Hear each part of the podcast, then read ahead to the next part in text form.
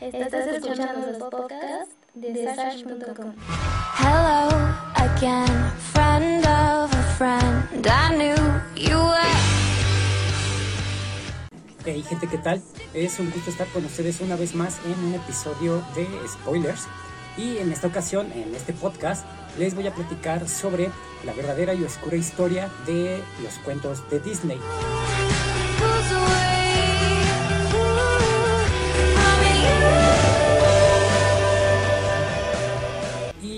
Mejor dicho sobre los cuentos originales en los que está basado eh, pues estas historias de Disney que eh, pues no son un plagio pero que sí están basadas en eh, pues unos cuentos más oscuros con ciertos sucesos y acciones que pues obviamente Disney no los comparte en sus historias porque pues son bastante macabros y obviamente pues pues esto no podría ser un cuento infantil. Pero bueno yo les voy a platicar un poquito acerca de estas versiones macabras en las que están basados los cuentos de Disney. Así que comencemos. I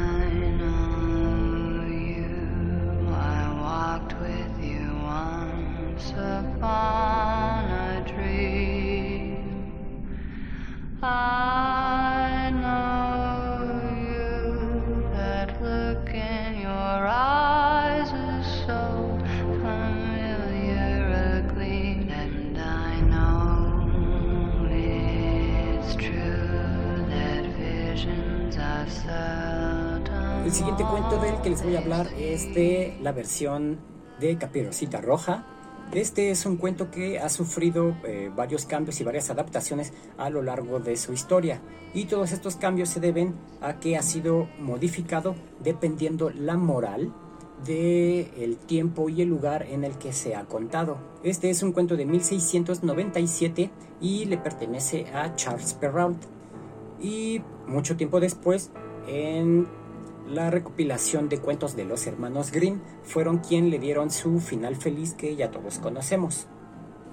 Este cuento, eh, pues como la mayoría de Disney y la mayoría de los cuentos eh, antiguos, tiene el objetivo de dejar una moraleja o una enseñanza que para esos tiempos y que todavía funciona para estos tiempos actuales, te enseña a obedecer a tus papás y a no hablar con desconocidos. Pero eh, mucho tiempo antes de la versión que todos conocemos eh, en la actualidad, por allá de principios del siglo XIX, este cuento contenía un gran contenido sexual y varios pecados que pues ya no se mencionan actualmente.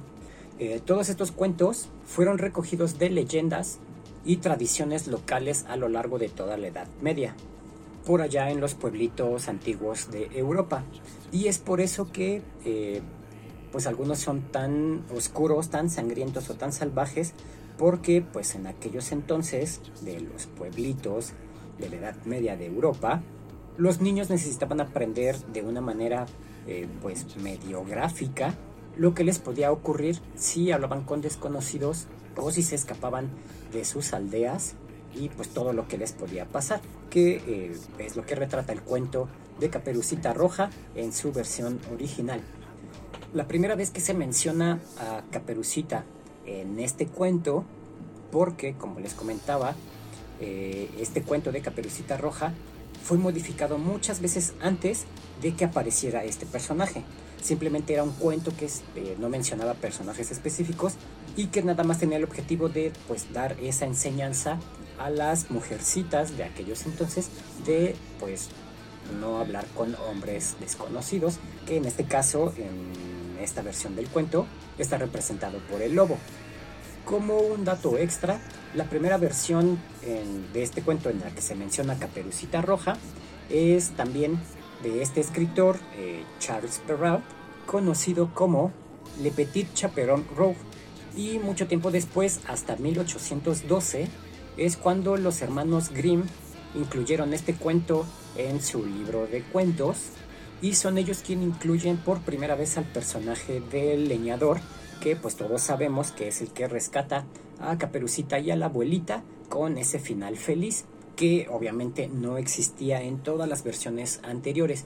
Y este cuento eh, de los hermanos Grimm se llamaba Vida y muerte de la pequeña Caperucita Roja. O sea, nada más con eso, imagínense el contexto de este cuento en aquellos entonces en las que pues esta versión era más oscura.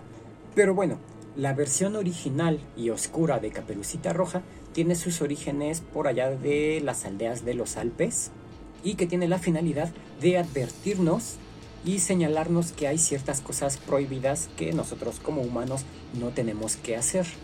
En esta leyenda tenemos como protagonista a una jovencita que acaba de entrar al mundo adulto y de ahí viene su capa roja, que es lo que simboliza la menstruación.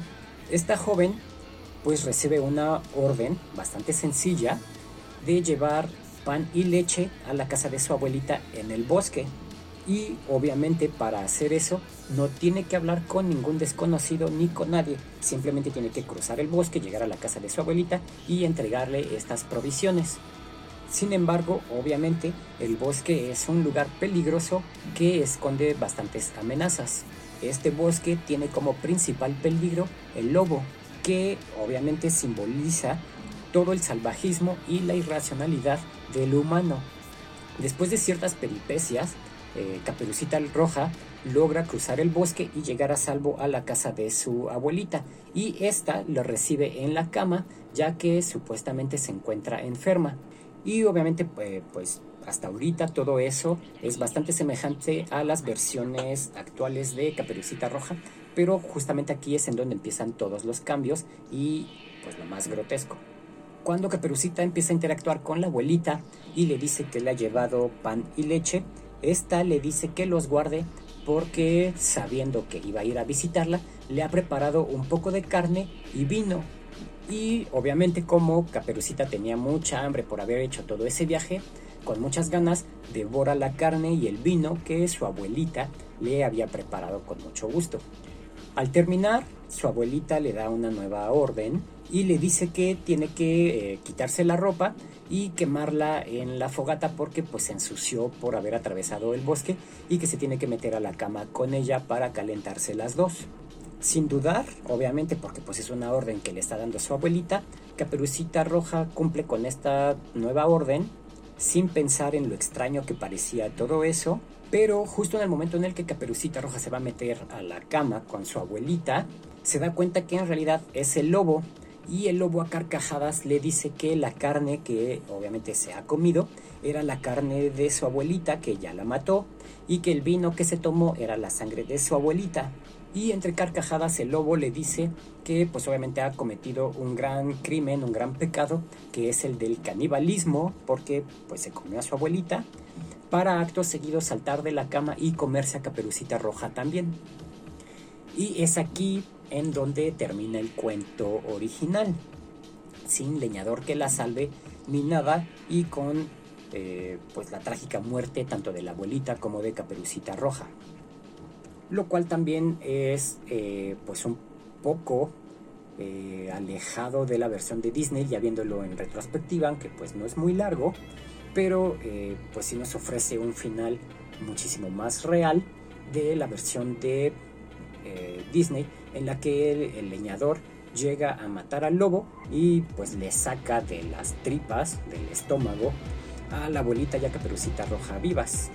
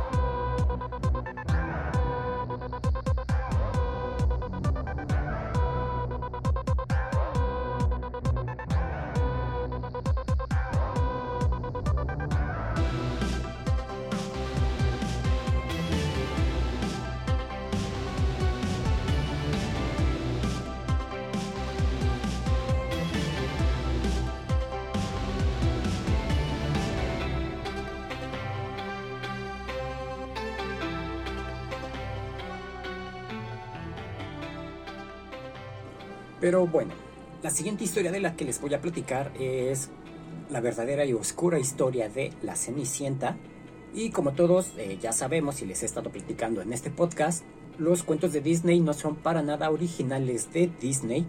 Todos los ha copiado de algún cuento, eh, tanto de los hermanos Grimm y los hermanos Grimm se lo copiaron a alguien más porque fueron recopilaciones de cuentos que se contaban de boca en boca en los pueblitos de los antiguos. Y en este caso Cenicienta no es la excepción.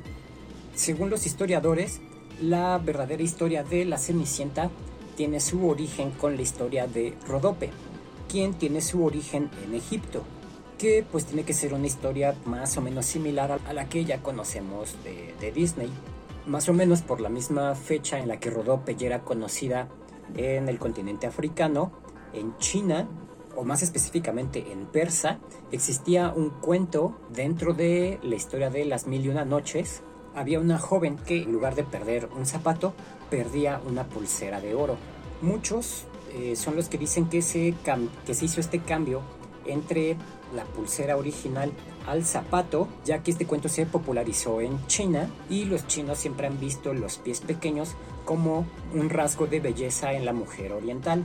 Y aquí es en donde podemos em, eh, donde empezamos a notar las pequeñas diferencias, ya que los hermanos Grimm mencionaban una zapatilla de oro, mientras que Charles Perrault era el que introdujo la zapatilla de cristal. Y en el cuento, pues digamos, más original, en la versión china, el zapato estaba hecho de piel de bisón o de seda bordada. Pues bien, este cuento chino de la dinastía Tang por allá entre los siglos 8 y 10, habla de una doncella llamada Ye Shen, que era considerada súper hermosa por tener unos pies diminutos. En aquellos tiempos la belleza de una mujer se medía a través de sus pies y obviamente mientras más diminuto fuera el pie, más hermosa era la mujer y se dice que las mujeres más hermosas no podían tener un pie más grande de 10 centímetros.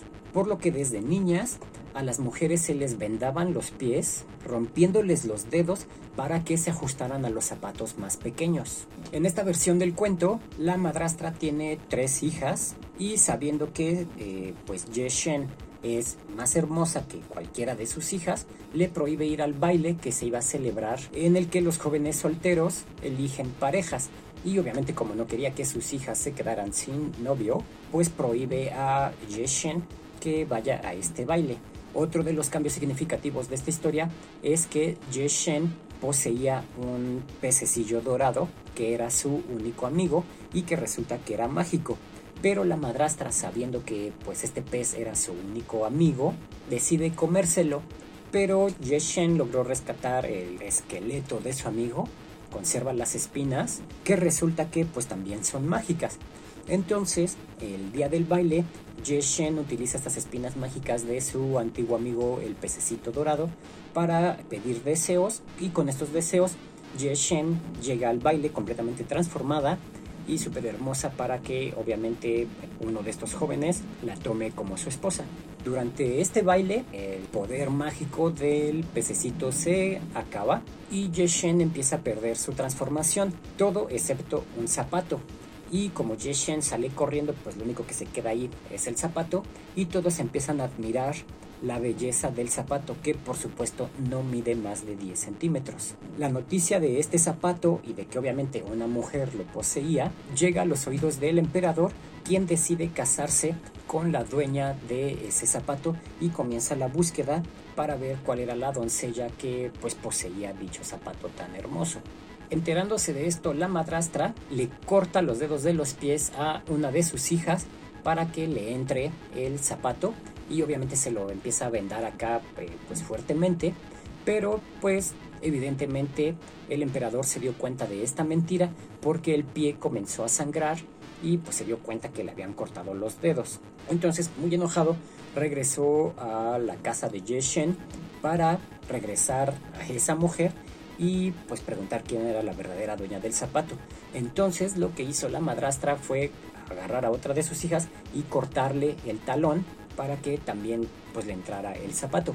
Pero obviamente el resultado fue el mismo porque pues el emperador se dio cuenta de que este pie estaba sangrando y la regresó Al final de la historia, Ye Shen se pone el zapato que le entra como guante y se casa con el emperador. Y obviamente como castigo por querer engañar al emperador, este las manda a matar y las tiran a un pozo, en donde mueren apedreadas. Versiones más actuales de esa historia dicen que pues las acciones de los hombres no eran tan violentas y sin embargo quienes castigan a la madrastra y a las hermanastras son los animales amigos de la Cenicienta, quienes son atacadas por una bandada de palomas que dejan ciegas tanto a las hermanas como a la madrastra y ese es el castigo que ellas reciben por haber tratado mal a la Cenicienta en estas versiones un poquito más light.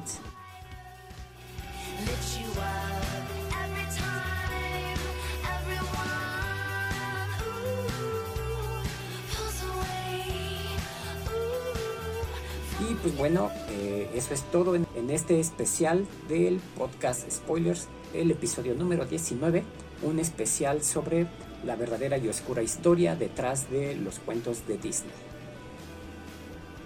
Ya saben, como siempre, si les gustó este episodio, si quieren más, si tienen cualquier comentario, eh, déjenmelo en la sección de comentarios, si lo están viendo en YouTube o si lo están escuchando aquí en Spotify.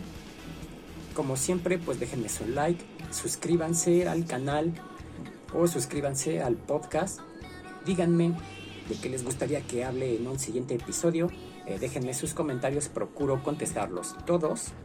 Y sin más por el momento, termino este episodio. Gracias por haberlo escuchado completo y nos vemos en el próximo. Hasta luego.